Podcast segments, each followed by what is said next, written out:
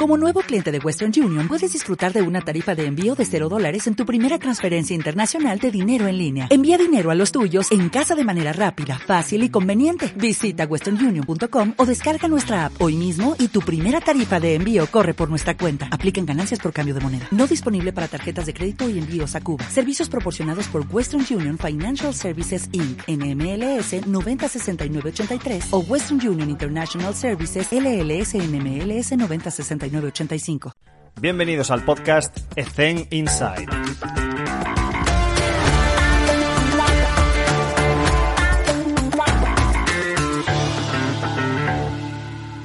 Muy buenas a todos y bienvenidos otro día más a Ethen Inside. Hoy está con nosotros Iván Ramírez. Iván, ¿qué tal? ¿Cómo estás? Hola Alex, ¿qué tal? Muchas gracias por, por, invitarme de nuevo. Encantado de estar aquí. Lo voy a, lo voy a contar. Lo voy a contar. Esta charla eh, maravillosa que vamos a tener ahora es la segunda. ¿Por qué? Porque el empanado de Alex de la Vega no le dio a grabar la primera, la primera vez. Em, y, me sabe mal porque salieron un montón de temas súper interesantes de, la nada, ¿sabes? Pero seguro que va a volver porque este, esta temática que vamos a charlar da muchísimo de sí y creo que, que vamos a aportar mucho a pesar de que esta sea la segunda vez que nos volvemos a encontrar. Aunque yo encantado, ya te lo digo.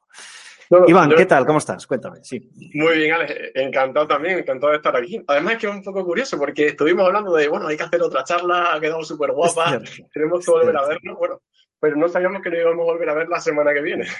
Sí, sí, sí, sí, exacto. Hoy la semana que viene. Y de hecho lo hice a posta porque, ¿sabes? Si igual quedamos, quedásemos al día siguiente o dos días después igual no era natural. Y lo hice a posta. Vamos a dejar esperar una semana para que volvamos a conversar y todo fluya y no estemos pensando en lo que nos hemos preguntado o hemos hablado. Entonces, este es el mejor ejemplo de que no preparamos las entrevistas, sino que directamente nos lanzamos al vacío a hablar diferentes temas. Pero, Iván, como siempre, cuéntanos un poco el contexto en el que te mueves y, y a partir de ahí, pues empezamos a construir. Bueno, pues yo soy eh, graduado en Ciencias de la Actividad Física del Deporte, uno graduado y, enamorado de, esta profesión. Eh, cuando acabé la, carrera hace unos cuatro años aproximadamente ya, tuve la suerte de trabajar como, preparador físico eh, en equipos de, de Les Plata y luego en, Liga Femenina Andesa. Y al final un poco pues, pues probar lo que, lo que yo decía, un, hacer un máster realmente en lo que son las ciencias del deporte y aprender esta profesión. Ahí trabajando, pues, loco, eh, trabajaba paralelamente en un grupo de investigación, en el grupo de investigación Acafide, eh, y, investigando un poco sobre procesos de grupo, eh, todo este tipo de, psicología deportiva aplicada al deporte. Y, actualmente soy profesor de enseñanza secundaria en la escuela pública, donde también un poco pues transfiero estos conocimientos mientras paralelamente sigo investigando y, haciendo mi tesis en, esta línea de procesos de grupo. Todo esto de, los procesos de grupo me parece súper interesante y algo que no se suele comentar en, el ámbito académico. Corrígeme si me equivoco, pero creo que no se le da la importancia que tiene realmente. Y primero lanzo una pregunta porque me ha pasado hoy y, luego te cuento el contexto para, ver qué opinas, ¿vale? Eh, la pregunta es la siguiente. ¿Los líderes, quién los elige? ¿El entrenador o el grupo de jugadores de, ese, mismo equipo? ¿Quién, elige el líder? Bueno, digo líder, no capitán, ¿eh? Claro, lo primero hay que ver qué tipo de líder, ¿no? Porque mm. encontramos el líder formal, que obviamente es el entrenador, o el líder formal eh, de jugadores, que sería el jugador. Pero luego hay que diferenciar el, tipo de líder. Estamos el, líder tarea, obviamente el líder tarea es la persona que dentro del equipo eh, se enfoca más, eh, pelea más por, por que salgan los objetivos de, esa tarea y eso al final es un, líder natural que se preocupa por, que salgan esos objetivos de la tarea. Luego está el líder social, que es ese, jugador, ese jugador más carismático dentro del equipo, que se preocupa por, hacer planes, por intentar unir al grupo en ese componente un poco más social. Y luego siempre, bueno, hay otros tipos de líderes que son ese líder más, más motivacional, que se encarga de motivar, de, pelear, que va paralelamente con, con este líder social. Y hay otro tipo de líder que sería el líder externo, que es el que tiene relación pues, más con más componentes externos del equipo, el que se encarga a lo mejor de hablar mucho más con, con los directivos.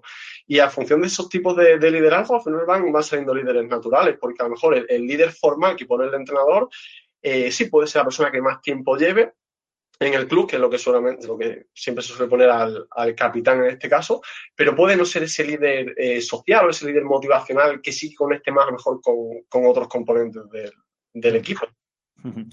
¿Y cómo podríamos ayudar a entrenadores o, preparadores físicos a detectar quién es el líder en cada momento? ¿Sabes? Eh, por ejemplo, vamos a un, tema concreto, pues el líder de tarea, el líder que te va a ayudar a que el día a día funcione con las, con las propuestas que tú vas eh, haciendo en, en, las sesiones. Entonces, ¿cómo, conseguimos detectar a ese líder de tarea?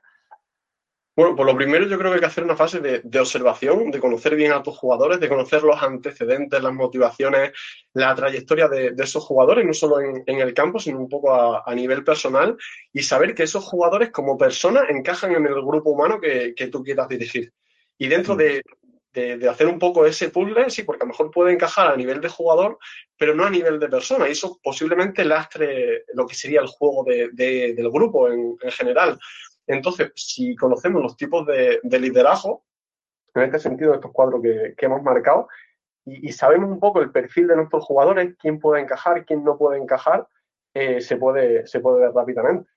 De hecho, bueno, he visto la película de 82 segundos donde estaba la selección de waterpolo recientemente en los cines, que pasó eso, que mezclaron eh, dos líderes que casualmente eran los dos mejores jugadores del equipo, uno más enfocado a la tarea y otro líder más enfocado a, ese componente social en las Olimpiadas de, Barcelona. Y, un poco está interesante por ver cómo, cómo interaccionan entre los dos y cómo se van adaptando uno al otro y qué perfil, qué peso tiene, tiene más en relación con los otros componentes del equipo. ¿Quién crees que es más importante? O, tienen importancias diferentes. Por ejemplo, el líder social, para que, para que se nos entienda, pues podría ser un Pepe Reina en la selección española, no, en su club. En su club normalmente siempre era titular, pero Pepe Reina evidentemente era un líder social en la selección española. Entonces, ¿quién crees que es más importante? Uf. Tela, ¿eh? ¿eh? Buena pregunta. A ver, al final yo creo que tienen, eh, o sea, bueno, vamos a decir la misma importancia, entre comillas, pero en momentos diferentes, ¿no? O sea, hay momentos donde queremos que prime más ese componente de, cohesión social, pero principalmente también es muy importante que prime la, cohesión tarea, que de hecho la cohesión tarea es la que más, la que más relación tiene a nivel científico con, el rendimiento. Entonces es importante que los líderes tareas eh, primen sobre esos objetivos deportivos, pero que también prime la, la cohesión social. Obviamente, si estamos moviéndonos en equipos eh, deportivos, la cohesión tarea es, fundamental para, sacar adelante los objetivos. Y, la cohesión social tampoco podemos olvidarla, ¿no? Porque es verdad que aumenta pues, ese clima positivo, esa sensación de, bienestar. En el caso, por ejemplo, de, Pepe Reina, es una persona que en la selección tenía muy claro su rol y sabía que él era el líder social, entonces no iba a entorpecer esa, esa cohesión tarea, por así decirlo, y no, no, va, no iba a limitarla porque sabía su rol, sabía que tenía un rol principalmente de suplente y sabía que él estaba ahí pues, para hacer más equipo, pues, para intentar aportar, para generar ese buen clima positivo, esa sensación de seguridad, aún teniendo menos minutos. ahora, ahora que lo pienso, eh, otro ejemplo muy bueno podría ser la selección española de baloncesto. Siento, chicos, llevármelo todo al básquet, pero es, lo que más domino. Eh, pero es que es un ejemplo clarísimo de que cuando le hicieron una, entrevista a Scariolo, el seleccionador nacional, le dijeron, eh, en comparación con otros títulos o otras competiciones, cuán difícil había sido este campeonato. Y dijo, pues evidentemente, pues que fue complicado como cualquier campeonato, pero realmente en la gestión del equipo y de los liderazgos y de los egos había sido el año más fácil porque no se tenía que haber preocupado de que, eh, pongo ejemplos que posiblemente fuesen así, pues eh, Margasol, Pau Gasol, Rudy, Navarro, Calderón en, sus años de, máximo esplendor. Claro, esa gente tenía que acoplarse a un rol diferente, que normalmente en su equipo es un rol de protagonista absoluto. En cambio, en la selección tienes a estos egos, egos en el buen sentido, que tienes que gestionar diciéndoles, vale, Felipe Reyes, Felipe, tienes que jugar 10, 15 minutos eh, cuando estaba en su prime y tienes que hacer esto y no te salgas de aquí. Y que eso era muchísimo más difícil que ahora, que tiene una generación, pues que no tienen quizás por su juventud un rol de protagonista tan. Entonces es muchísimo más fácil darles un rol, ¿sabes? Entonces, ¿qué, qué, qué diferencias eh, a la hora de plantear la, elección de los roles en un equipo con mucho ego versus un equipo que, que no tiene tanto protagonismo, pero, pero que hay que hacerlo igualmente. Entonces, qué complicado esto, ¿no? Bueno, esto es, complicadísimo y, teóricamente es muy fácil. Luego la práctica obviamente tiene, tiene sus dificultades y pelear con, esos egos y, sobre todo esos nombres, ¿no? Mm. Al final lo, que decía Escariolo dice, para sorpresa de los periodistas que se quedaron un poco sorprendidos en esa rueda de prensa, como no, no ha sido más difícil. Y es que yo creo que en los equipos la claridad de rol y el hacer ver a los jugadores y que acepten su rol eh, es fundamental y hmm. sobre todo, una vez que lo acepten, eh, al final las cosas van a salir mucho más rodadas y van a evitar problemas de, temas de minutos, eh, hmm. de temas de, de cambio, de, ese tipo de, cuestiones que obviamente afectan y que lo que hace sentirse la, percepción, o sea, lo que cambia o no, o varía la percepción de los jugadores. De hmm. sentirse importante, aun jugando menos minutos, es solo con una buena claridad de rol desde el inicio de la temporada se puede, se puede saber. Y y qué delgada línea entre los primeros pasos que das hacia las entrevistas que haces con los jugadores, las reuniones individuales, tú tienes este rol, tú tienes este otro, pero claro, eso a día de hoy, pero dentro de unas semanas ese rol puede cambiar por una lesión o porque alguien se ha ganado los minutos por meritocracia. Entonces, qué difícil también el hecho de que alguien esté en un rol, pero de repente le esté ganando protagonismo a otro que tiene otro rol. Entonces, ¿cómo hablas con la persona que tenía más rol que el otro para, sabes? ¿Cómo, cómo crees que se podría hacer en esa tesitura de quitarle protagonismo de rol a alguien que inicialmente sí se lo has dado? Bueno, yo antes que esto, obviamente, eh, considero fundamental, eh, y esto es una teoría un poquito más, propia que, científica, mm. eh, ver, o sea, conocer un poco la percepción que tiene la jugadora sobre ella misma. Es decir, ver un poco su autoconcepto, porque a lo mejor el rol puede parecer claro, pero la mm. jugadora piensa que a lo mejor es mucho mejor de, lo que realmente es, o mm. que a lo mejor piensa que, es muy buena y seguramente, bueno, en contextos profesionales todos son muy buenos, pero que se ajuste el equipo, que la jugadora pueda dar al equipo lo que el equipo necesita, porque a lo mejor un equipo puede tener tres superestrellas y el resto jugadores normales, o puede ser un equipo de jugadores normales con, los roles un poquito más, más afianzados y que sea ese equipo con donde todo el mundo sepa la percepción y lo que puede aportar al equipo. Y esto no siempre es fácil, esto parte al final de, conocer muy bien a los jugadores, de conocer eh, sus antecedentes, sus experiencias, lo que piensan y, sobre todo de tener una buena comunicación, de decir, bueno, eh, ¿qué crees que puedes aportar al equipo? De que los entrenadores digan a los jugadores lo, que esperan de ellos. Bueno, pues yo mm. espero que, nos ayudes en, esto y en esto. Ahora, si nos ayudas más, fenomenal. Eh, pero llegar un poco como, como, a unos acuerdos de decir, bueno, espero esto, yo te, te he fichado, encajas en mi, en mi grupo porque eres muy bueno o muy buena haciendo esto y, yo creo que aclararlo desde un principio puede, por lo menos, eh, solventar eh, muchos problemas o muchos conflictos mm. que quedarán, que a lo largo de la temporada hay conflictos y, eso va a estar ahí, pero yo creo que, puede ayudar. Te, pongo otro ejemplo. Vamos a llamarle, mmm, yo qué sé, Carla. Em, y me pregunta, ¿no? La, dirección técnica. Oye, Alex, ¿qué tal con Carla? Nuevo fichaje. Eh, oye, pues muy bien, o sea, en los test la he visto muy bien, físicamente a nivel fitness está bien, igual de condición física específica de básquet, pues le necesita un poquito más, pero bueno, eso lo vamos a conseguir con, rodaje eh, y, me, y, me, y me suelta. Esto es real, ¿eh? Bueno, el problema va a ser si empieza a meter mucho y quiere más protagonismo.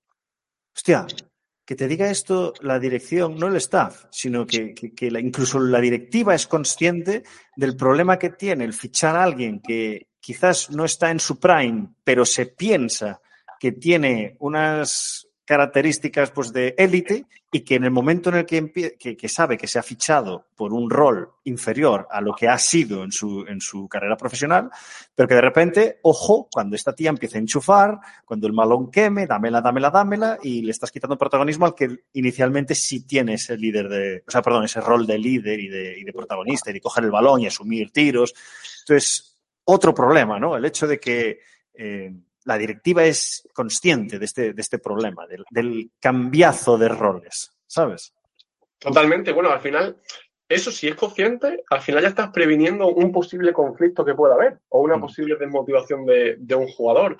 eh, si pasa eso, en el caso de la jugadora, pues nos, alegramos, sería por un motivo de, decir, bueno, pues esta jugadora hemos crecido, está mejorando mucho, es otra pieza fundamental para el equipo y sobre todo pues estar también pendiente de esa persona que se puede ver afectada por esa percepción de, sentirse un poco, eh, bueno, entre comillas, derrotado mm. por, por, esta otra jugadora o el jugador y, sobre todo apoyarle, ¿no? Decir, bueno, es que tu, tu rol es este, estamos aquí y al final ha pasado esto, pero es bueno para el equipo, ¿no? De pensar muchas veces los jugadores piensan más por, por ellos mismos como una suma de individualidades más que como un equipo. Al final, crear esa conciencia de, equipo, de, sumar para el equipo, ese concepto de, esa identificación con el equipo, ¿no? Lo que yo hago para el equipo es, bueno, de conseguir, si los entrenadores al final consiguen que, sus deportistas tengan altos niveles de identificación con el equipo, la cohesión va a estar casi asegurada, tanto la, mm. tarea como la cohesión social.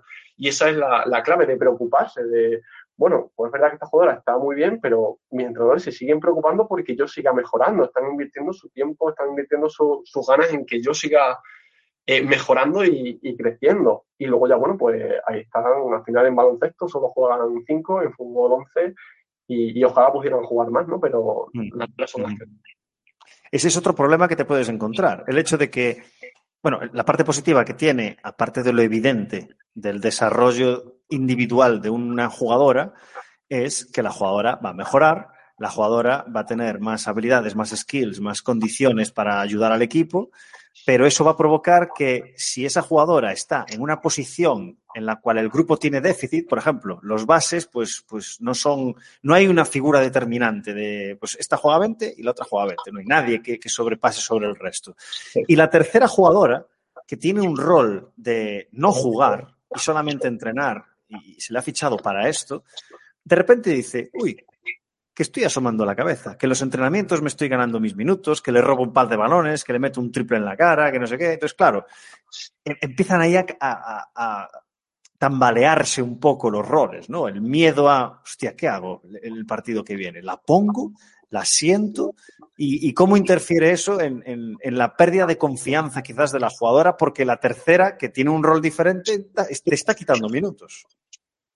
Claro, pero a ver, al final eh, los roles eh, no tienen por qué ser algo cerrado. O sea, tú tienes una claridad de rol, asumes tu rol, pero hombre, si estás mejorando y estás aportando al equipo y, te estás haciendo indispensable en una posición en la que a lo mejor eh, otro rol está, por así decirlo, eh, cojeando, sí. Eh, sí se puede mantener, mantener abierto o poner esa, no se puede decir a un jugador, obviamente, no vas a mejorar y quiero que solo hagas esto. Si ahora, mm. si, el rol es muy notorio o, existe una gran brecha, pero si estamos en, casos que, que, eso puede despuntar y puede llegar incluso a la primera base o al segundo base, quitarle ese puesto, al final, bueno, también hay que poner, aquí tenemos tres bases, vamos a poner meritocracia, quien, quien mejor esté a nivel... Sí, pero los entrenadores, iba a decir tienen miedo, pero eh, tienen respeto a tomar esta decisión, ¿eh? porque en el momento en el que a esa tercera base, es que te estoy contando un caso real, pero no quiero dar nombres, pero en el caso de este tercer base, que se está ganando los minutos y se ve y es evidente y las jugadoras y las compañeras saben que se está ganando los minutos y el entrenador no le pone,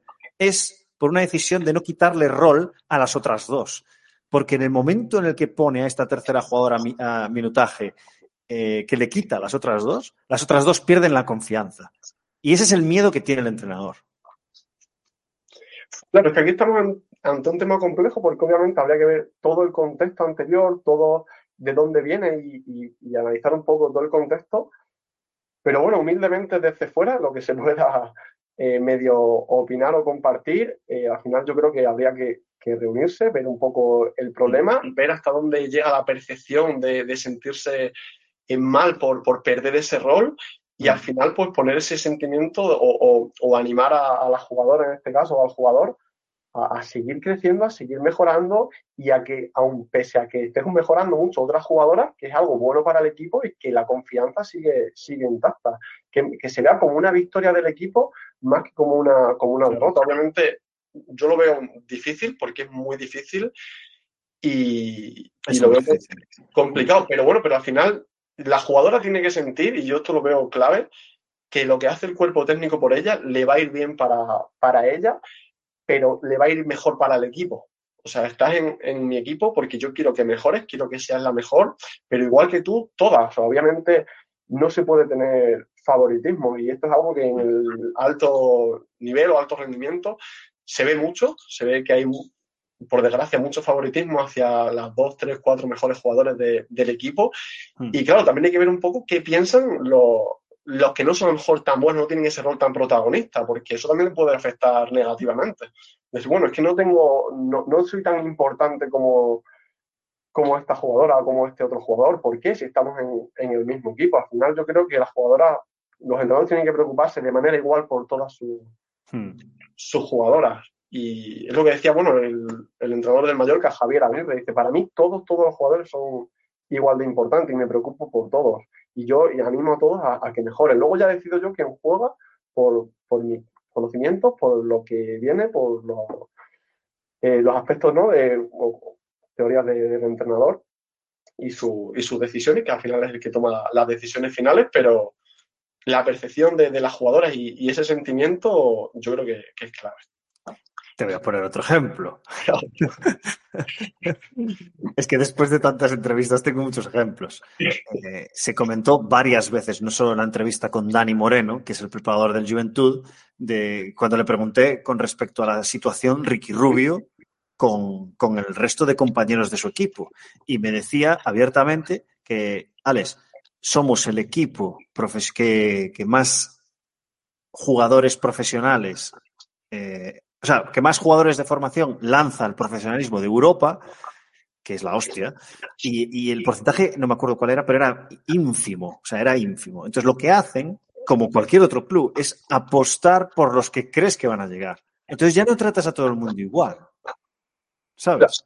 Entonces, yo le decía, vale, entonces, ¿qué se hacía con, con Ricky Rubio? Y me decía, Alex, los compañeros sabían que Ricky Rubio iba, Ricky Rubio iba a llegar a pesar de los entrenadores. O sea, iba a llegar al profesionalismo. Entonces, a todo el mundo se le da las mismas oportunidades, pero evidentemente se centraban más en, potenciar que Ricky Rubio saliese. Entonces, claro, el, dicho este de que tratamos a todo el mundo igual es falso.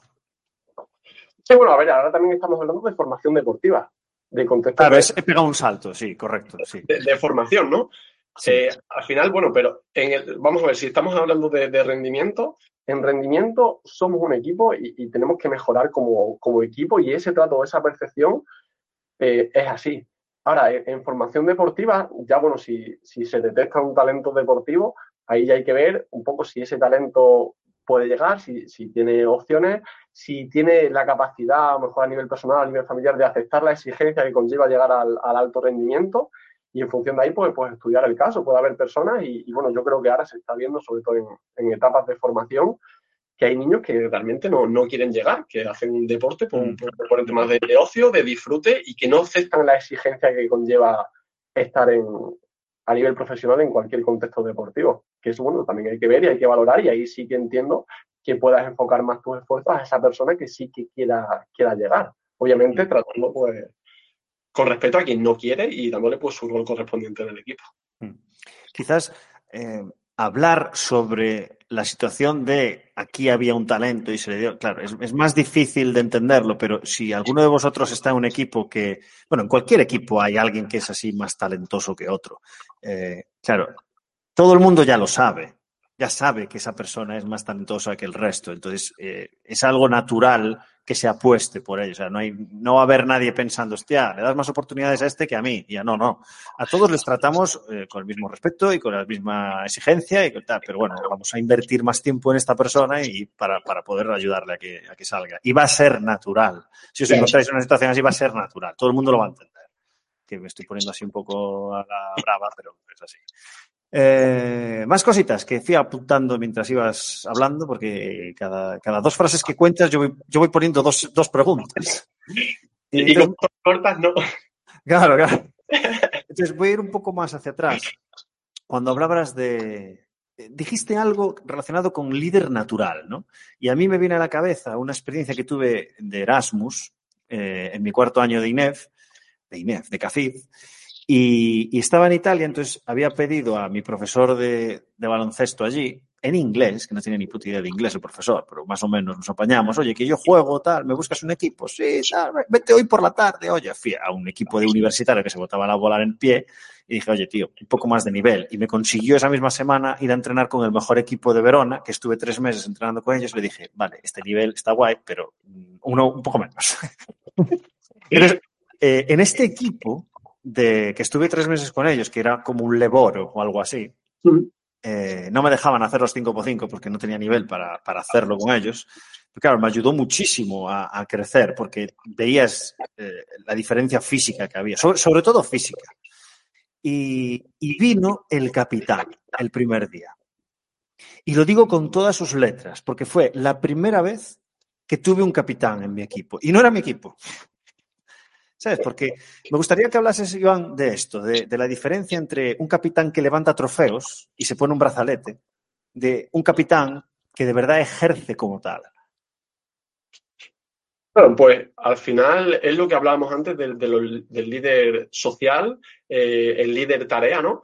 Y si el capitán, que es una persona que se le ha puesto ese rol de, de capitán, ese rol de, de, importancia, y se le ha dado esa confianza para dirigir el equipo, al final, yo creo que muchas veces hay que tener respeto al, puerto, al puesto de capitán y, y, de darle al jugador lo que tiene que hacer como capitán y, y de cuándo y dar a lo mejor estrategias, pues, de cómo dirigirse a los árbitros, de cuándo dirigirse a los árbitros, de cuándo reunir al, al equipo, de cómo integrar a los nuevos compañeros del equipo. Hay ya muchos estudios de eso, de, de cómo integrar a, a, esos nuevos jugadores, de, de hacerlos parte de, de esa cohesión de, de, grupo, o sea, de que los jugadores se vean, se integren dentro del equipo, se identifiquen lo que hablamos antes con, con el equipo, con el grupo y de que estén eso, pues sobre todo a gusto, de que se sientan que tengan ganas de ir a entrenar, que tengan ganas de mejorar y al final vas a ser una persona que, primero persona más satisfecha, con muchas más ganas de, de aprender, con una predisposición mucho más positiva y luego si tienes esa predisposición más positiva, se te va a poder, poder, corregir más fácil, vas a poder un poco tener un comportamiento más, más adaptativo a ese,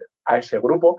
Y yo creo que, que al final es una parte de, fundamental de, de, los capitanes, porque el rol del entrenador es un rol más formal. Eh, bueno, un, un ejemplo que, que, hablábamos el otro día también, el entrenador es, o la entrenadora es el padre o la madre del grupo. Los prepas somos como los hermanos mayores, pero... Es muy eh, buena esa. El capitán son, son ellos, son eh, lo, los hermanos gemelos, ¿no? Entonces, entre hermanos gemelos, cuanto más se apoyen y, y, menos se peleen, mucho más van a estar. Y ahí, bueno, la labor como prepa, pues de ayudar, de integrarlo, de, de incluirlo, de preparar esa semana, pues esas actividades un poco más orientadas a esa cuestión tanto social como, como tarea, ¿no? Porque a veces, bueno, el caso, sobre todo a nivel más profesional, de los extranjeros, que, que algunos extranjeros se juntan mejor con los extranjeros o, o, que las mismas costumbres ya pueden superar una barrera. El idioma, si viene alguien a jugar que no, que no conozca ni, ni el idioma ni se pueda eh, comunicar. Entonces, bueno, son al final pequeños detalles que, que van sumando, van sumando y que, y que obviamente pues, afectan al equipo. Estoy apuntando una buenísima que acabas de contar, pero sí. quiero continuar con, con lo de antes.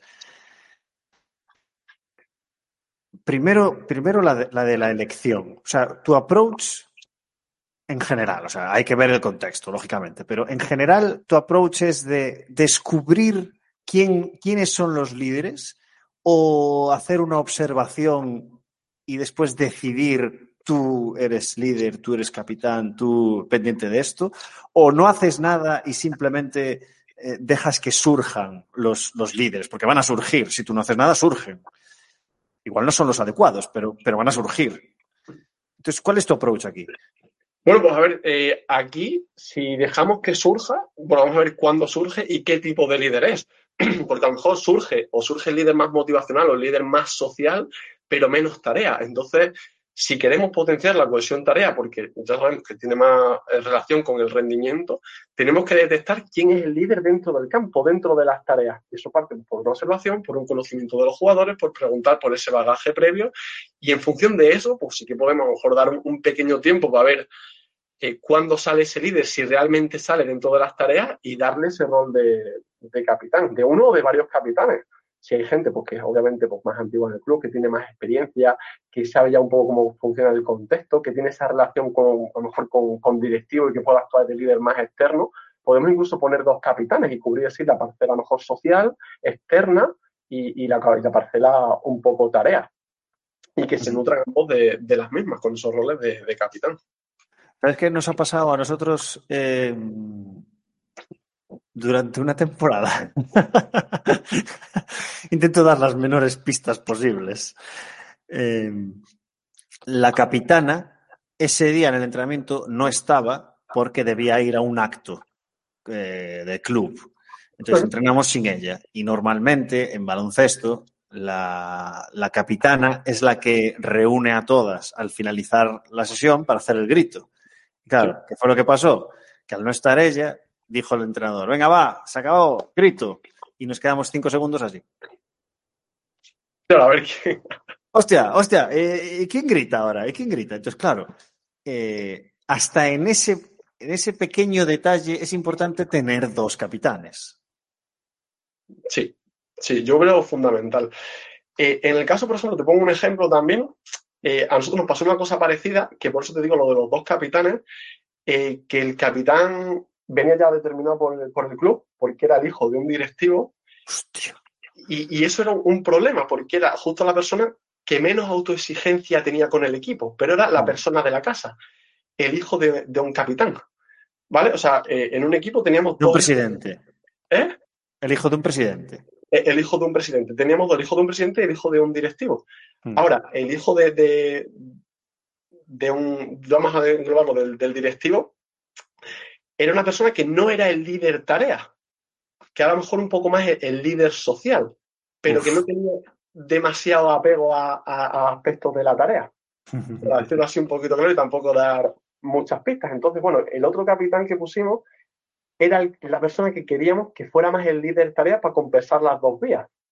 Ahora, hubo ahí diferentes conflictos entre, entre ambos y, eso salió un poquito regular, pero bueno, partíamos ya de una base difícil a la hora de poner un, un capitán.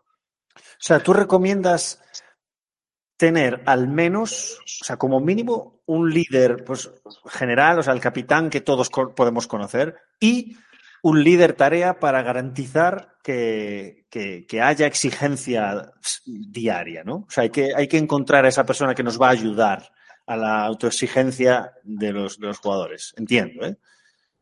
Sí, bueno, es que al final también depende un poco del equipo y del contexto del equipo y lo que necesita. Es que recomendar, yo creo que eh, es bastante amplio y, y, ambicioso, pero dentro de, las características del equipo, eh, lo que dice la, teoría científica, que la cohesión tarea está más determinada con, el rendimiento y con los procesos de grupo. Entonces, si enfocamos a un equipo a, los valores de exigencia, de trabajo, de esfuerzo, de respeto un poco siguiendo los valores del deporte y, los principios de, entrenamiento, ese líder tarea nos va a ayudar a conseguirlo. Hmm.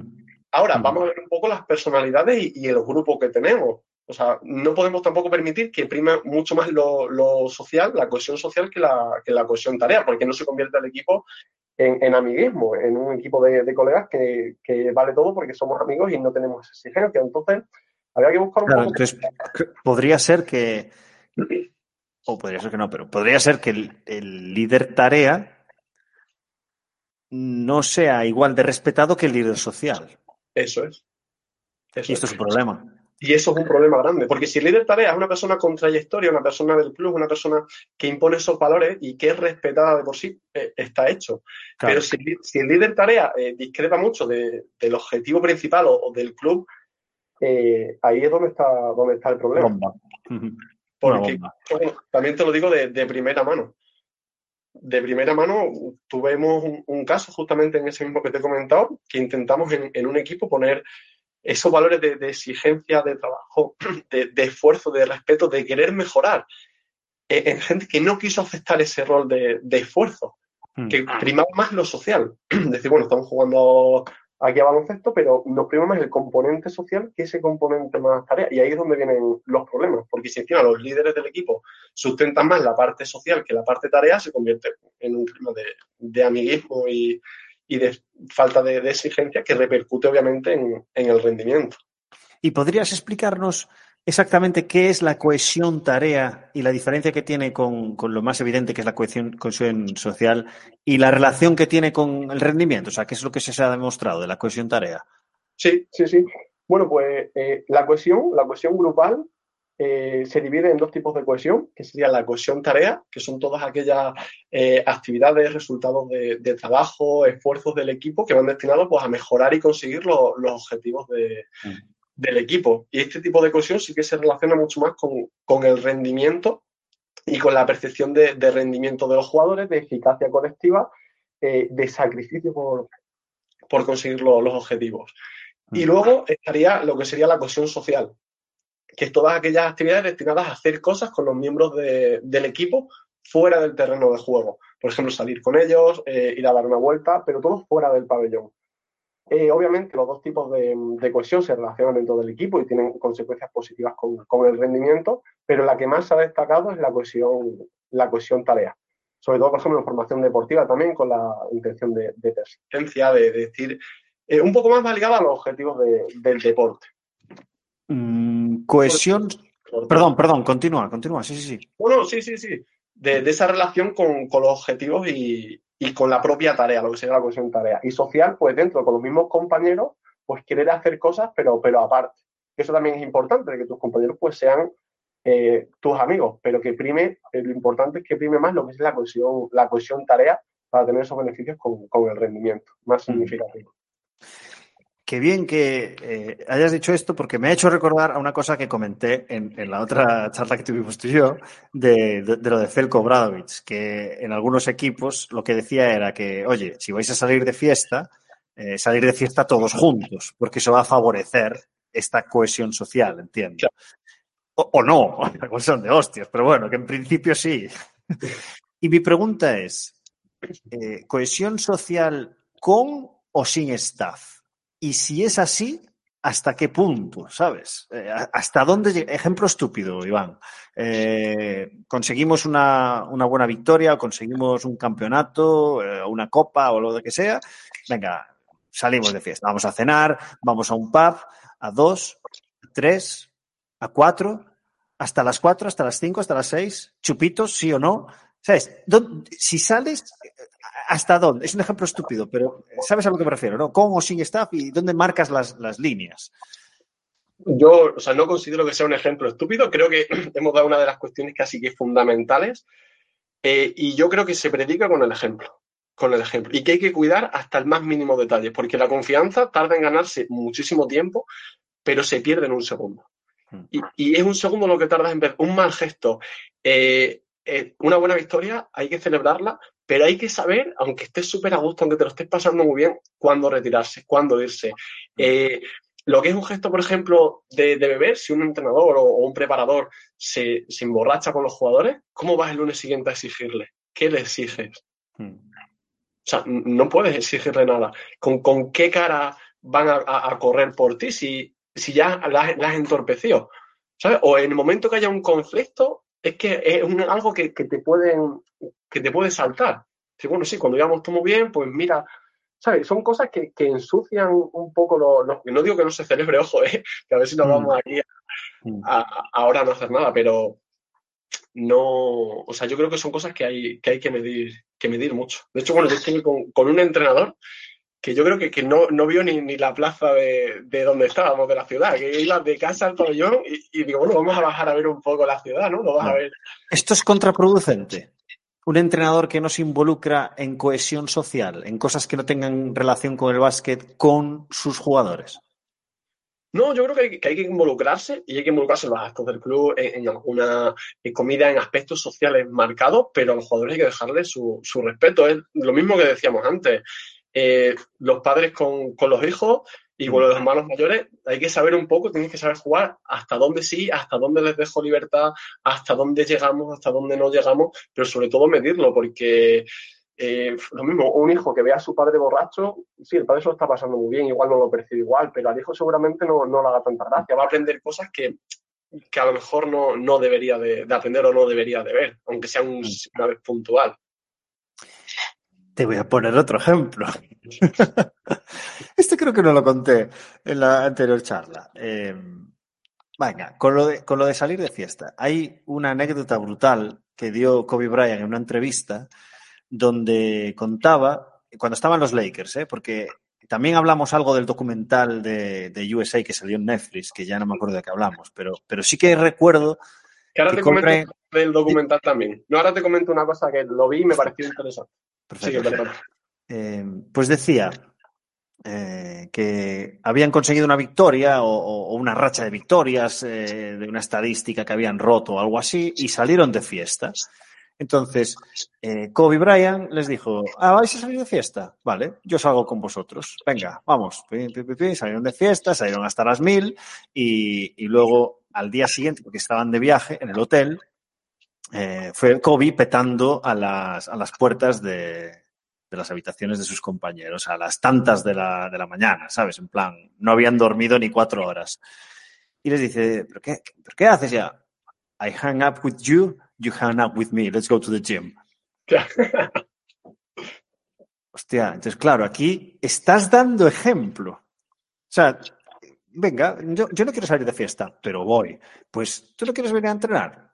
Tienes que, tienes que acompañarme. Yo voy contigo, tú vienes conmigo. Entonces, es otro ejemplo de dar ejemplo, ¿sabes? Sí. En plan, salgo con vosotros de fiesta y mañana a las 10 de la mañana al gym. Sí, sí, sí, sí, sí, sí. Lo, lo, que esté marcado, ¿no? O sea, tampoco va a llegar el obvio, día que obvio, obvio. y llega Kobe a llamarle de explicación, pues más de uno dirá, tío, vamos a descansar un poquito, vamos a ir por la tarde, tampoco pasa nada, ¿no? Que me tienes aquí a las 10 de la mañana. Hostia, Carmelo, Carmelo Anthony lo decía en el documental. No sé si es lo que ibas a decir. Que decía, Kobe, yo a estas horas no. Por la tarde sí, pero por, por la mañana ni de coña. No me levanto tan, tan temprano, es muy temprano. ¿Sabes? No, pero bueno, el documental se ve, ¿no? Como, como Kobe eh, se integra, cómo le cuesta integrarse, cómo siendo el, el, el, líder más tarea, por así decirlo, ejemplo claro, cómo lleva, cómo los lo guía, cómo los orienta y cómo al final se, se cohesiona el equipo. Pues lo que te iba a comentar era que dentro del documental dicen una frase, ¿no? Que cuando jugaron, cuando perdieron contra, contra Argentina, que decía Lebron, es que este equipo está cohesionado. Ah. Es, que, es que la cohesión se, se percibe, pero lo que, lo que Lebron quería decir no es que estuvieran cohesionados, es que ahí entra el concepto de sistema de memoria transactiva, que es un poco lo que logra la, la, cohesión, de un jugador que sepa dónde están los otros, cómo están los otros, qué es lo que tiene que hacer. Y eso, bueno, en la función de los bases se ve clara. Un base tiene que saber dónde está posicionado cada otro de los jugadores, qué hacer van a hacer, si varía. Y eso al final es una cosa que, que se logra sobre todo con, con esta cohesión tarea, conseguir esos modelos mentales de equipo, de saber dónde está cada uno, de saber en qué momento va a estar, en qué momento le pasas la bola, dónde va a cortar. Y yo creo que son de las cosas más bonitas, ¿no? Y me pareció súper chulo cómo LeBron se dio cuenta y cómo dijo, es que ese equipo estaba cuestionado, ¿no? Y tenía pues, ese concepto de, sistema de memoria transactiva. Me has hecho recordar también un comentario de una agrupación que hizo LeBron James con los Cleveland Cavaliers en sus años joven, ¿eh? y decía, entre otras cosas, eh, if you don't want a role, lo digo así para que se entienda, eh, go play tennis or play golf. Claro. ¿Sabes? Porque en un equipo se necesitan roles y si no los quieres, pues vete a jugar al tenis o al ping-pong. Sí. O al golf, perdón, sí. lo he traducido mal, lo he traducido mal. Y, y tiene toda la puta razón. Claro, eh, siendo LeBron James es muy fácil decir eso, ¿no? Pero, pero sí que es cierto que, eh, por ejemplo, hay muchos vídeos ahora recientemente, no sé por qué, me aparecen en Twitter, de jugadores de fútbol que salen en las ruedas de prensa eh, de partido y prepartido, hablando de, un rol que, pues por culpa de un lesionado, lo que sea, pues ahora tiene que jugar y le preguntan por eso y dice, yo estoy a disposición del equipo, para lo que yo voy a estar preparado, entreno para este momento y si puedo ayudar, pues ayudo. Hostia, conseguir eso, tío, es muy difícil. Sí. Sobre todo en un equipo de fútbol que son veintipico eh, jugadores y que todos están entrenando eh, muchas horas y sacrificando muchas cosas para que aparezca una oportunidad o no. Y conseguir esa mentalidad es dificilísimo.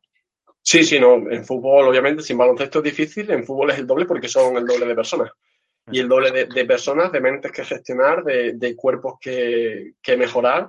Y, es que es el doble. Pero al final yo creo que es clave que una persona con, esa humildad, independientemente de donde esté, porque obviamente siempre se ponen ejemplos de, top, de la élite, cuando entrenar a la élite solamente tienes que cuadrar los roles y, y, es un poco, a mí me más fácil de entrenar porque les encanta, pero si nos vamos un poco más al barro, conseguir esa motivación, por a lo mejor no tanto salario, conseguir que se jueguen eh, el pellejo, que se pongan ahí, que, que, vaya una entrada en uno por uno y, que se pongan delante para sacar la falta en ataque, yo creo que eso es, respeto y es responsabilidad. Y ahí también donde se ve las que son pues, personas humildes, buenas personas, personas que se dejan la piel, que quieren mejorar y al final lo que tú dices, pues de ponerse a disposición del equipo de verdad y no solo en una rueda de prensa. Hmm. Que al final decir palabras para quedar bien es fácil, pero bueno, pero en el campo hay que ponerse, hay que tirarse, hay, hay que jugar y hay que, estar ahí.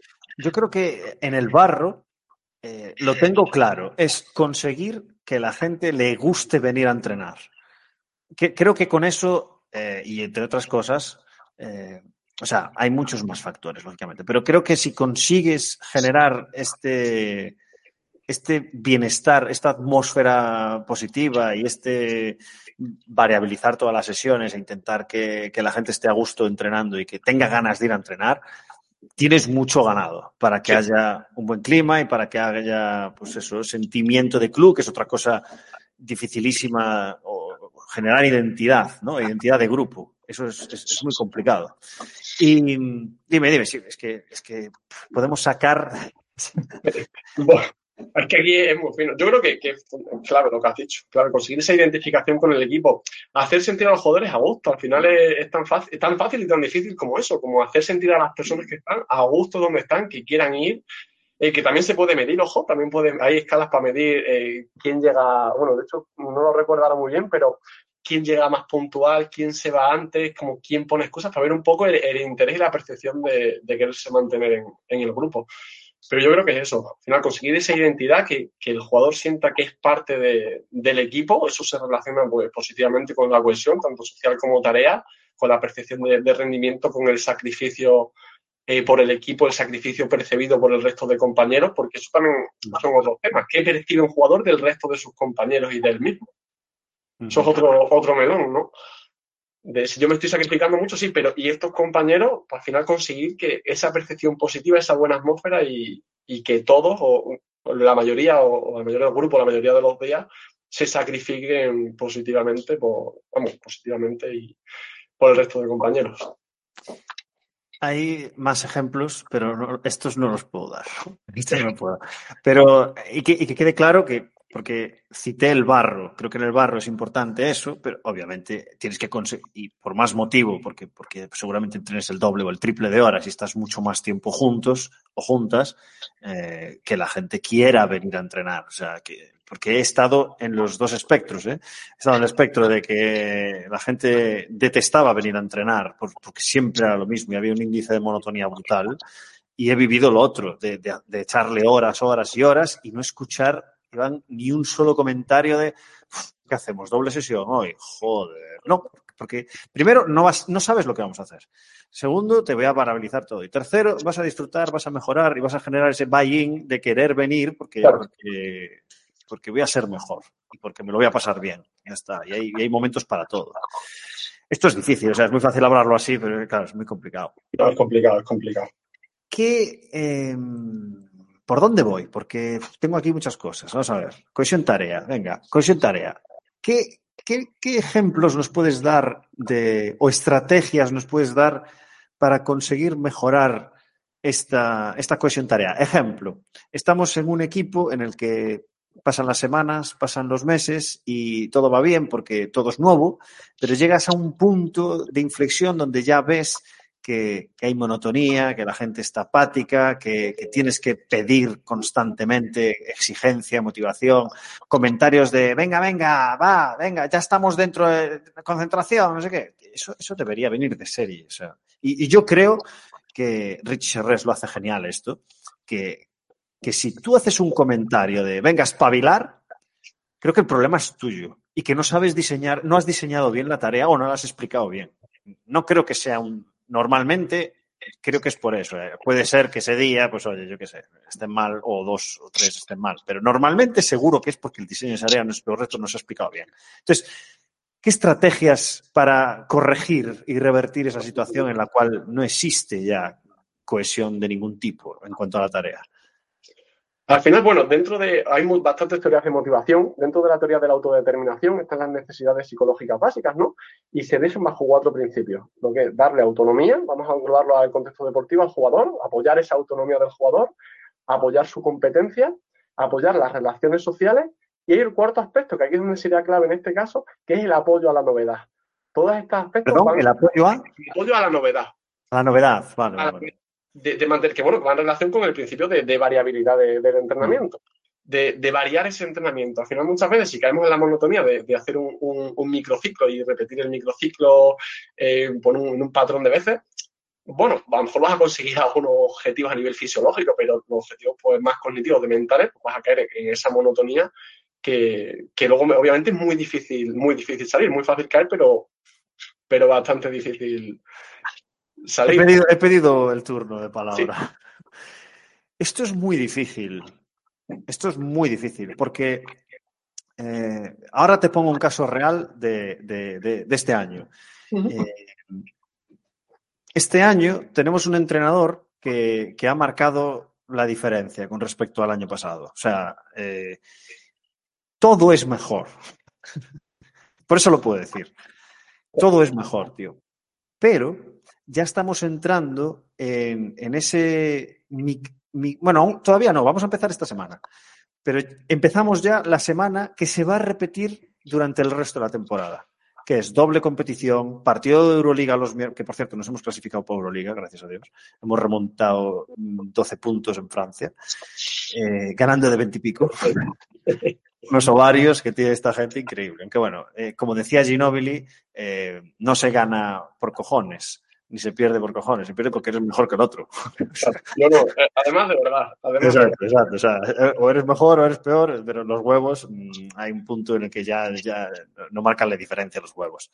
Eh, entonces, claro, Euroliga el miércoles, partido el fin de semana y, el microciclo ya te lo explico yo, con los ojos cerrados. match day, pues match day. Más uno, regenerativo. más dos, yo creo que no va a existir ya el más 2. Pero sí puede haber un menos 2 si el partido es el domingo o si el de Euroliga es el jueves en vez del miércoles. Puede que haya un menos 2 y el menos 2 sí que puedes meter cierta carga y puedes ir más tranquilo, ¿no? Pero el resto van a ser menos unos y, y, más 6 y más normales. Entonces, claro, eh, va a ser regenerativo, 5 por 0, wall through, tiro, skills, complementarios, compensativos, de los minutajes me refiero, y, y apps y ejercicios de fuerza con píldoras eh, con pinzas, intentar entrenar el día del partido, sobre todo en casa, hacer las dos píldoras semanales de fuerza. ese, va a ser nuestra semana. Entonces, estoy de acuerdo, ¿eh, Iván, en, intentar en qué semana eh, cambiar, o sea, cambiar, pero ¿cómo? Ayúdame. Pues, a ver, al final el calendario no se puede cambiar y, y, eso es así, pero bueno, un poco ver eh, los rivales, dentro de a lo mejor si son rivales muy directos o ver un poco la, importancia que, se le da a esos rivales o a esos partidos que a lo mejor hay que ganar sí o sí y hay que estar centrado en hacer el microciclo lo mejor posible para llegar eh, lo más recuperado posible al partido y, competir a un rival directo. O semanas donde igual sí que aunque el microciclo sea similar en cuanto a, carga de trabajo o a partido se refiera, tener esa, esa posibilidad de meter un poquito más de, apoyo a la novedad que hablábamos decir, bueno, pues esta semana podemos variarla un poco para romper con la monotonía y para las otras tres semanas que realmente son mucho más importantes en cuanto a los rivales o semanas más claves, eh, tener ese, ese extra de, motivación. Y yo creo que ahí, que ahí es clave, de hacer a lo mejor alguna sesión diferente. Pues no soy súper fan de, las sesiones diferentes, un poco fuera del pabellón, de incluso variar algo de los calentamientos. Eh, bueno, al final lo que hay que hacer de fuerza, de calentamiento, hay, que hacerlo, pero sí que se puede sacar un poquito más de, tiempo, aunque sea 10 minutos, para favorecer esa predisposición positiva a entrenar, romper un poco con, esa monotonía.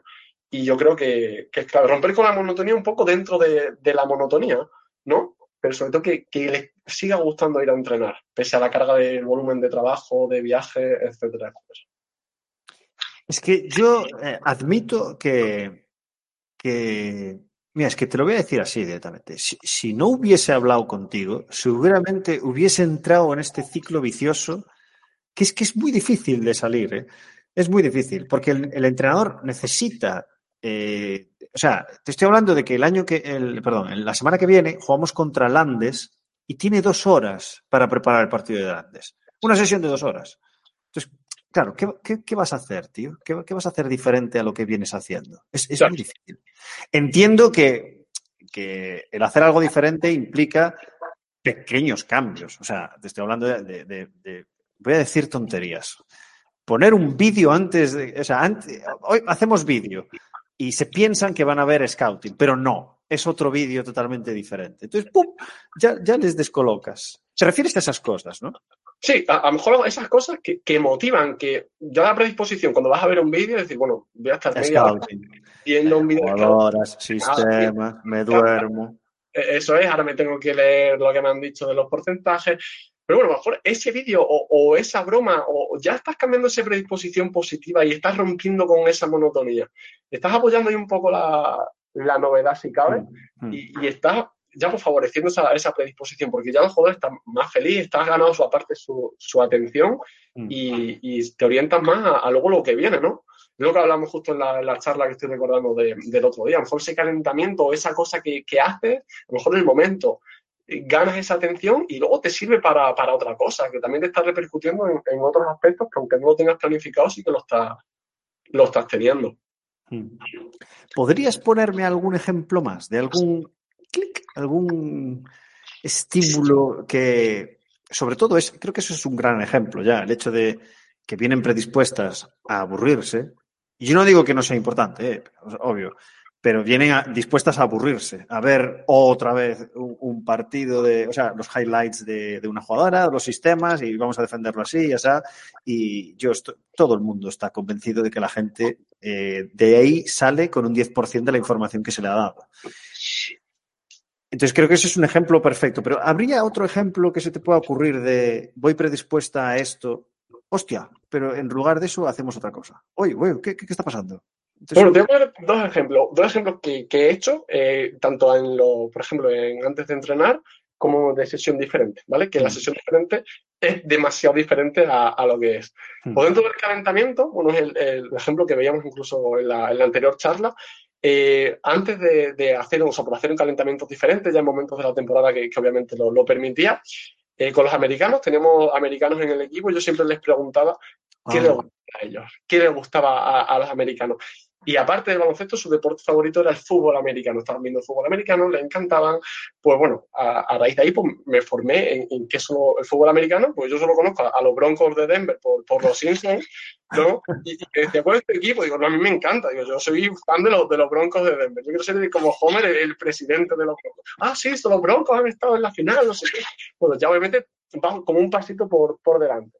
Y un día le digo, vamos a jugar aquí a, fútbol americano. Porque yo jugaba al flash fútbol con la cinta y vamos a hacer que una y jugar. Bueno, cuando te ven entrar con, con, el balón de, de fútbol americano, que, que, es su balón, se le ponen los ojos ahí brillantes, haces una adaptación para que no sea tan, tan poco monótono y los españoles también les gusta y, y metemos ahí ese, ese apoyo a la novedad, pues igual no es la, movilidad del otro día y no es la activación muscular a lo mejor tan, tan monótona, monótona o, más, mm. más, analítica que están predispuestos a hacer.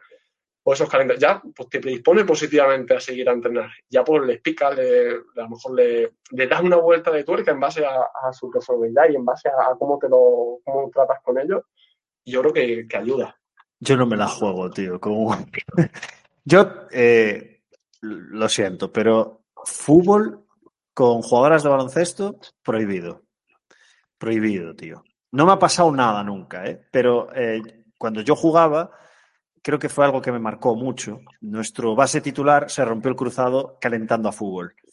Claro, yo soy el preparador físico y me pego un tiro, tío. Si, no, no puedo permitir, tío, no puedo permitir. O sea, nadie sería egocéntrico pensar que alguien se ha lesionado por tu culpa eh, pero yo me iría jodido a casa, ¿eh? Yo, por ejemplo, lo viste con jugadores, fútbol con chicas tampoco he hecho, pero volei sí. Y volei sí porque, sí, sí. sí porque justamente después de nosotros entrenaba un equipo de volei y el prepa era compañero mío de carrera. Mm. Entonces siempre era como, joder, queremos jugar al volei, queremos jugar al volei. Digo, déjame un par de balones. Sí que lo he hecho, ¿eh? El volei, sí, porque hay mucho más control, pero fútbol en, en mujeres y, y, las pivots, que tienen el centro de grada mucho más alto y que no es un patrón que dominen para nada, Uf, lo veo mucho riesgo, tío, mucho riesgo.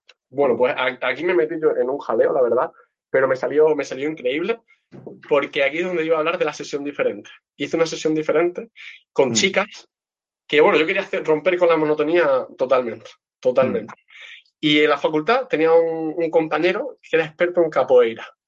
Y digo, bueno, vamos a hacer capoeira. capoeira. Mira, eh, la sesión salió espectacular, espectacular. Y, y, claro, yo veía ahí, eso sí, una hora y media que yo estaba eh, fatal, fatal. Perdona, Iván, ¿esto estaba sustituyendo a qué? ¿A una, a una sesión de pista o una sesión de gym? No, no, eh, eso era una, una, sesión diferente que sustituía a una sesión de como de, de gym y técnica. Vale. ¿vale? Vale, Era vale, un, vale. para hacer, bueno, no, no se puede llamar sustituir porque sí que estaban las sesiones marcadas y se hicieron, era como un día extra. Vale, vale, vale, vale. Perdona. Esa, esa sesión diferente. Y claro, a ver, yo la hora y media estuve eh, cagado, cagado porque digo, madre mía. Encima, el experto era de, de capoeira con los ojos cerrados, a, haciendo el pino, que digo, madre mía, esas muñecas, madre, que se me caigan, eh, haciendo volteretas, a, a, haciendo baile. Eso sí, salió espectacular. Porque me acuerdo de, de Arika Carter, que jugó en, en El Estudiante. Hostia, sí, sí, buenísima. Cuando estuvo, cuando estuvo conmigo, echando un combate de capoeira, motivadísima, con, con Arica Carter en la Facultad de Ciencias del Deporte de la facultad y, y la verdad que nos los pasamos, la verdad que mucha... Bueno, Arica Carter que me acuerdo perfectamente porque vino directo a mí a, a darme un combate, a ver, entre todas las jugadoras se, se, como que combatían entre comillas entre ellas con, con el baile de, de capoeira, pero Arica no sé por qué quería venir contra mí a echarme un combate. Total, que hicimos un combate de capoeira, pusimos a hacer el pino, a hacer, y digo, madre mía, lo que puede salir de aquí. Pero la sesión salió espectacular, espectacular. Qué bueno. Sí, yo, yo creo mucho en esto, ¿eh? pero claro, hay que elegir bien eh, las tareas y, y, y, los patrones nuevos a los que expones a jugadoras que tienen pues, la motricidad más reducida, so, sobre todo por la gente grande, que, están súper especializadas en un patrón deportivo y sacarles de ahí, eh, yo para bien o para mal, me da miedo, o sea, te lo digo así, me da miedo. Entonces no las expongo a estos niveles, pero sí que en los juegos socioafectivos intento que haya eh, motricidad muy semejante o directamente que no la haya y que el aspecto socioafectivo sea, pues, pues de un ejercicio que sea echas unas risas. Punto. ¿Sabes? Sí. Y que la competición sea algo pues que sea más controlado y que no sea un balón de fútbol por ahí purulando, ¿sabes? Totalmente. Y aquí lo peor de todo que encima estaba el entrenador mirando. Ya. Que, hablando con el entrenador y digo, bueno, mira, este tiene que estar aquí pensando que se va a lesionar alguna jugadora por hacer aquí el baile. Y cuando salimos, dice, Iván, me ha encantado. Y, y uf, nos vamos ya, nos vamos ya, tranquilitos a, a, descansar, no ha pasado nada, salió perfecto. Yo cuando estaba en Ferrol eh, traje dos veces en dos temporadas diferentes a un bailarín. Bueno, una bailarina la primera vez y un bailarín la segunda vez. Y, y funcionó de la hostia. Él primero hacía una coreografía, eh, o sea, la presentaba él, eh, la peña flipaba y decía, a ver, ahora la vais a hacer vosotras. Y acabó. Y entonces estratificaba todos los patrones y tal, y, y, al final pues intentábamos hacerla. Y al final de todo elegía tú, tú y tú eh, conmigo. Y se ponía él delante, las que mejor creía que lo habían hecho detrás, y claro, un show que te cagas. Entonces, claro. esas cosas está muy bien, pero bueno, desde el punto de vista socioafectivo. Sí, ya está. Sí, sí, sí. Eh, pero sí, esto lo recuperaría. Hmm. Eh, dime, dime, dime. No, me refiero que es otra manera ya de, de, buscar ahí un poco la novedad, ¿no? De romper, mm. o sea, el socioafectivo, por supuesto.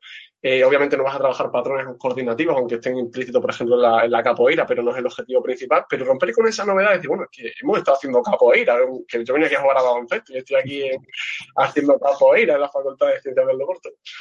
Pero, exacto, exacto.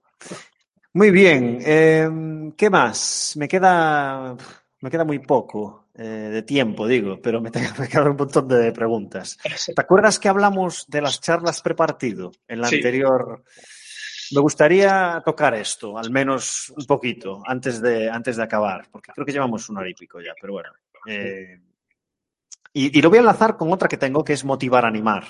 Eh, que también se ha comentado mucho, el hecho de, pues eso, de que hacer ruido con las palmas parece que es motivar a alguien y realmente para motivar a alguien pues tienes que darle un motivo para pasar a la acción.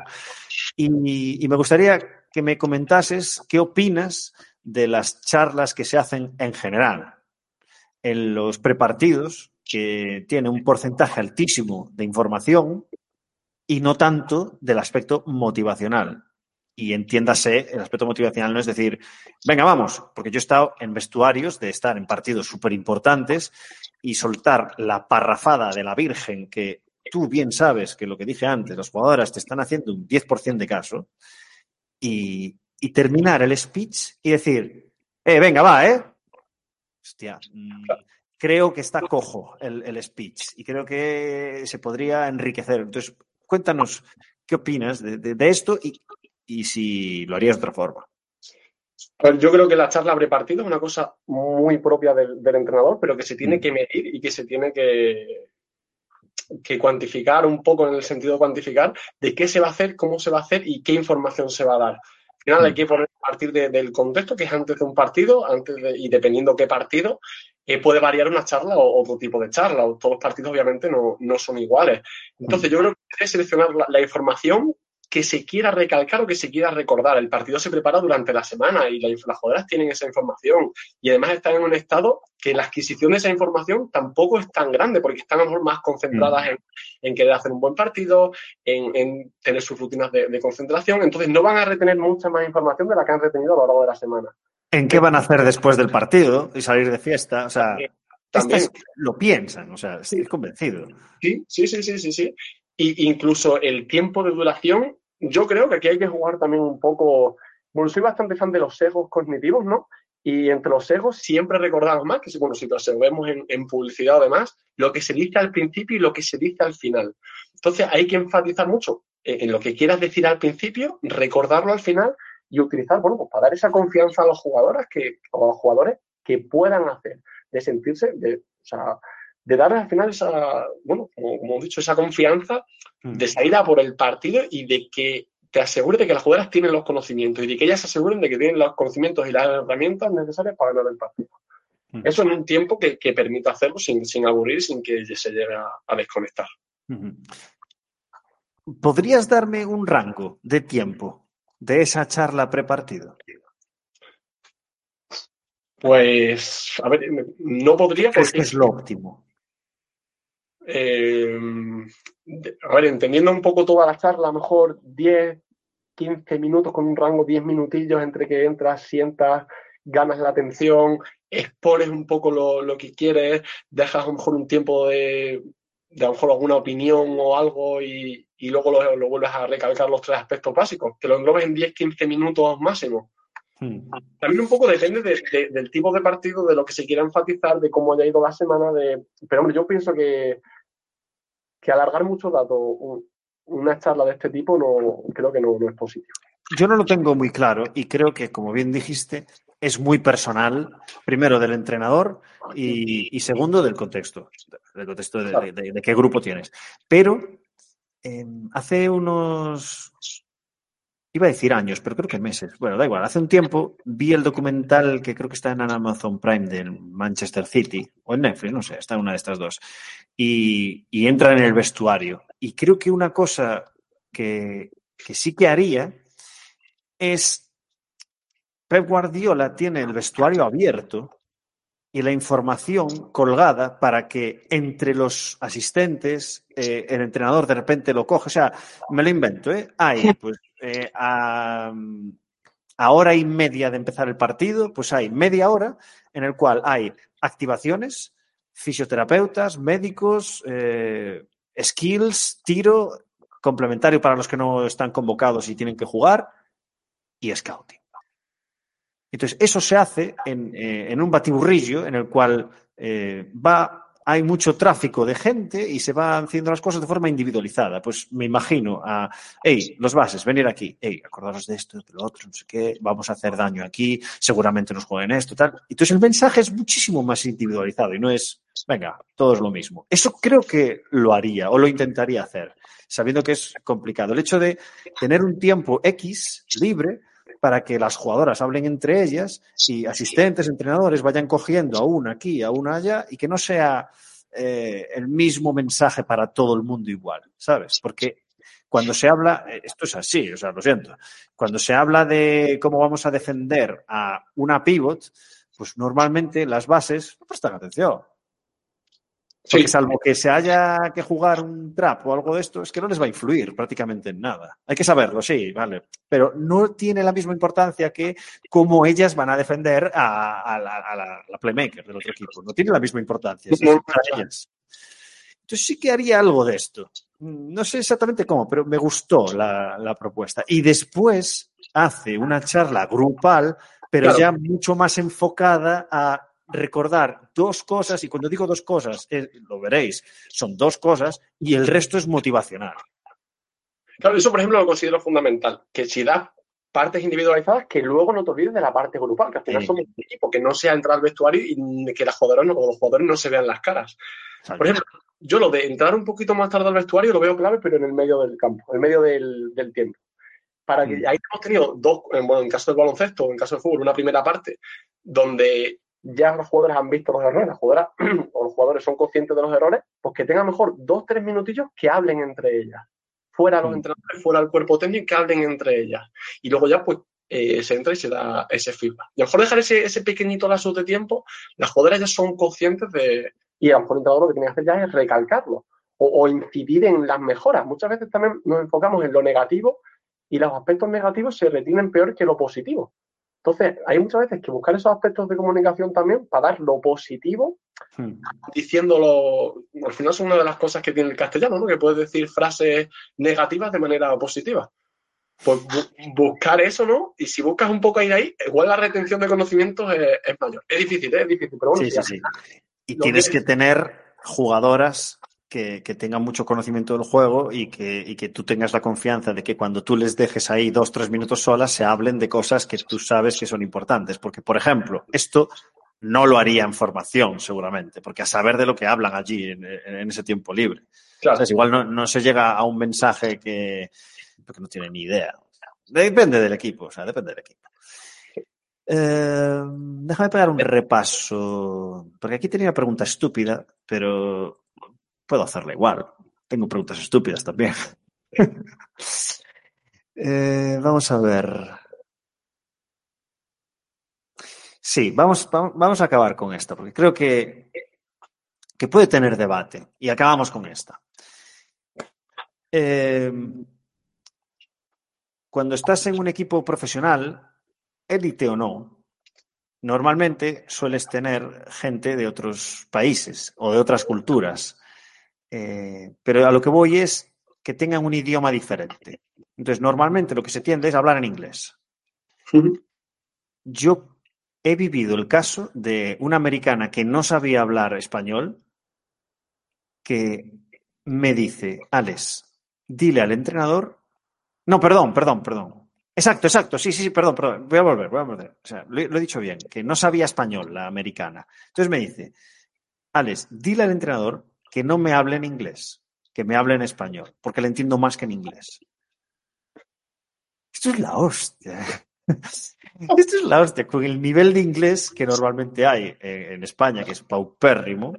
Si hablas inglés muy bien, vale, pero es que, claro, Tú fíjate lo mal que hablaba inglés, que le entendía mejor en español que en inglés sin tener puta idea de español. Llevado un tiempo, ¿eh? O sea, al final llevas tres meses y te preocupas un poco, pues coges las cosas de básquet en español, ya las coges, ya sabes lo que quiere decir, ¿sabes? Y, y la pregunta es, ¿se habla en español o se habla en inglés en los entrenamientos? Pues mira, te voy a responder con, con otro caso que he tenido yo que era un caso un poquito más enrevesado, porque tenemos una jugadora de Bosnia y Herzegovina que llegó con 18 años a formarse y es que no hablaba ni español, pero es que tampoco hablaba inglés. Eh, eh, entonces, Comunicación no verbal. Ahí teníamos un batiburrillo de, de idiomas, lo teníamos otra chica de, de, Montenegro que sí que sí que más o menos se traducía porque el idioma era similar, pero no igual. Al final yo creo que, que hay que intentar hablar un idioma que se entienda pero vamos a ver un poco la, mayoría. Si los españoles no saben inglés, ¿cómo se comunica? Al final, tampoco se pierde tanto tiempo traduciendo o, o incluso involucrando, por ejemplo, en este caso, a preparador físico que hable en inglés, que le traduzca y que se sienta. Pero sí es verdad que hay que buscar ese idioma de, de comunicación. Y en este caso, pues siempre suele ser el, el inglés, pero la verdad que, que, es un problema, porque luego si los españoles o los nacionales no se, no se, no se aclaran en inglés, es que fíjate, cojeando en otro aspecto, ¿no? Yo he llegado a tener español, inglés, catalán, francés, entre dos jugadoras, ¿eh? hablando francés entre ellas, sueco, entre Vinta y Frida, que son las dos suecas, uh -huh. eh, Giedra, hablando con su hijo en lituano y con su marido cuando venía, pero bueno, sobre todo con su hijo. Eh, podríamos hablar gallego, María y yo, pero no lo hacemos. Hostia, pues que son seis idiomas, ¿eh? No, Serbio cuando Sonia se cabreaba. Pero claro, es que es un patiburrillo de idiomas y, y otra cosa que pasa también, que, que, yo intento de, no de corregir, sino de comentar con los entrenadores, que, eh, por ejemplo, suele pasar que cuando marcas una jugada y le llamas rojo, hay veces, o incluso jugamos rojo en defensa. No, no, no, no. O rojo o red, pero no las dos. Elige. O en español o en inglés. Porque hay veces que se dice uno y hay veces que se dice one. Esto nos pasa este año. ¿Sabes? Y, y, y es, es, un problema porque es eh, un obstáculo a la comunicación. El hecho de llamarle a la, de, dos, de dos formas diferentes a la misma cosa. Por traducirlo. No lo traduzcas. O rojo o, o, o red pero elige. Y esto pasa, es, es muy común esto, ¿eh? me pasa prácticamente en, todas las temporadas, que los entrenadores, pues por, por querer eh, hacer entenderse con los que están en español y con están, pues cru cruzan idiomas, ¿sabes? Y, y, es como... Lo digo porque es un, un, problema, yo lo he visto, es un problema real de comunicación, el hecho de andar cambiando de idioma constantemente. Este año Bernat, este, por contentar, habla en inglés, habla en catalán y habla en español en la misma sesión, en, el, en, la misma tarea. Hay veces que está con Nora hablando en catalán, corrigiendo una cosa, Irati le pregunta una y le habla en español y, y una americana y, y, le habla en inglés. Entonces, claro, habrá que hacer un, digo yo, ¿eh? habrá que hacer un solo idioma. ¿O no? Sí, lo suyo sería tener un solo idioma siempre que se entienda perfectamente. Claro ese idioma, ¿no? Y que se acepta, aunque luego a lo mejor si hay nacionales o, o se controlan más idiomas, las explicaciones o los feedback se den en ese otro idioma puntualmente, pero que haya un idioma, sobre todo para las jugadas, que a lo mejor ese, ese tema. Pues fíjate, tengo una anécdota para acabar de, esto de los idiomas, porque Venga. Yo, yo, no tengo tampoco un, un, buen nivel de inglés, pero tampoco tengo, tengo vergüenza. Entonces, bueno, yo siempre he ido como si tuviera más nivel de, del que tenía. Total, que bueno, yo a la jugadora y llegamos allí, bueno, chicas, esta, bueno, yo hablaba un, un Span English, ¿no? De, encima de Span English de Extremadura, que aquí como por el DG hablamos incluso peor, ¿no? Pero en el inglés es universal y, y aquí tiramos para adelante y, y, lo que haga falta. Claro. Yo en vez de decir ready, decíamos, decía redis, redis con S. Entonces, venga chicas, estamos redis, estamos redis. Y, y me decían, sí, Iván, estamos redis, estamos redis. Y, y, todo el año, bueno, ya pues estamos redis, pues para adelante, pues empezamos, estamos redis. Y ya un día se me, se me, empiezan a reír y me dice, bueno, fue, fue Paula Girzo la que me dice, Iván, Redis no lleva S. Y nos reímos mucho porque Redis es singular. Y le digo, me lo dices ahora que estamos en febrero, que estamos en marzo. y lleva, llevo cuatro meses. Pero le, bueno, tenías, le tenías que haber dicho, Iván, Paula, era una estrategia de cohesión. Sí, sí era, era de cohesión. bueno. ¿Sabes, ¿Sabes qué le pasa a Paula? Que está lesionada ahora.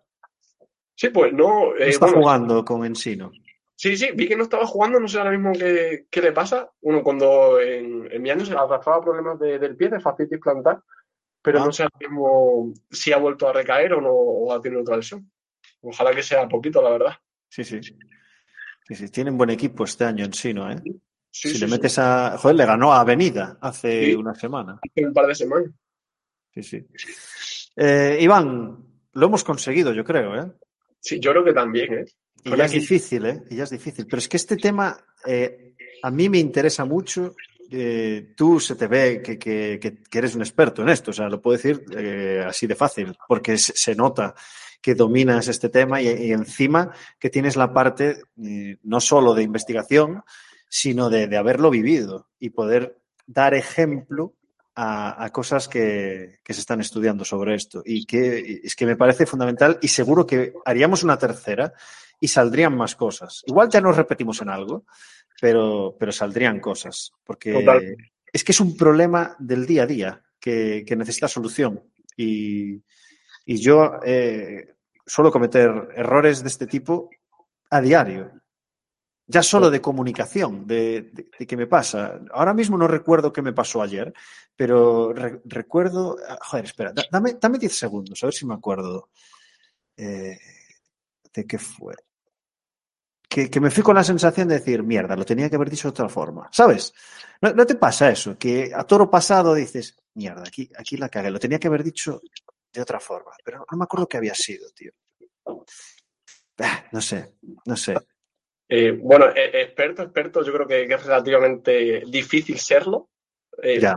Todavía queda mucho. Y bueno, dominas este tema. Se ve que, se ve, se ve que lo dominas. O sea, eso sí. Pero yo creo que, que en parte de que lo domino es porque he vivido y bueno, incluso mm. última la he tenido esta misma mañana, fallos, fallos, problemas, problemas, errores que al final te hace un poco leer, querer solucionarlo y, echar esas ganas de, dejarse un poco la piel por seguir aprendiendo y por solventar los problemas.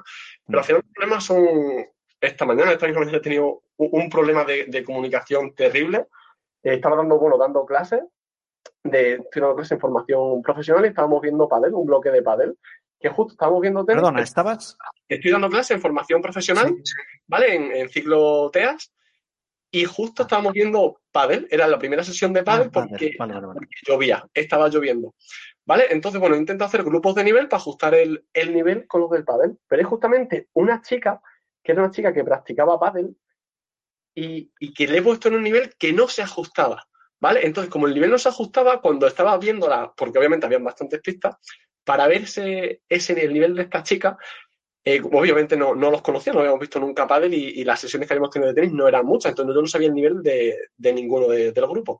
Mm. Estaba muy por encima de los otros tres con los que estaba jugando. Entonces, en el resto de la clase, el nivel se había ajustado muy bien, estaba saliendo una sesión increíble, pero concretamente esta chica, que por las tardes hacía pádel, estaba mm. muy aburrida.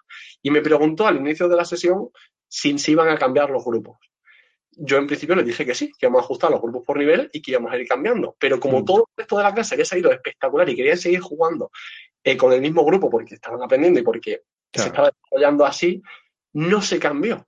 Entonces la chica esta me viene y me dice, bueno, Iván, eh, no me has cambiado y es que yo no creo que tenga el mismo nivel. Porque yo decidía que estaba poniendo por, por el nivel, nivel parecido. Y, dice, es que yo hago para por la tarde. Y, y pienso, digo, hostia, es verdad. Y ya viéndolo un poco, digo, te vas a cambiar. Y es verdad que tiene un nivel bastante por encima. No mucho más por encima, pero sí un poquito más por encima. Y digo, bueno, el 90% de la clase ha ido fenomenal, pero justamente esta chica, que era de las más motivadas por, por este tema, que encima hace pádel, se ha desmotivado. Y, me he venido con una sensación de... Pero bueno, lo primero es darse cuenta. Ah, de, de malestar y he cogido a la chica y le digo, lo siento, me he equivocado, eh, tenía que haber ajustado los grupos y no me he dado cuenta del nivel de, esta clase. Ha sido un fallo mío. Para la próxima clase lo tengo en cuenta y ya está. Pues pedir disculpas y.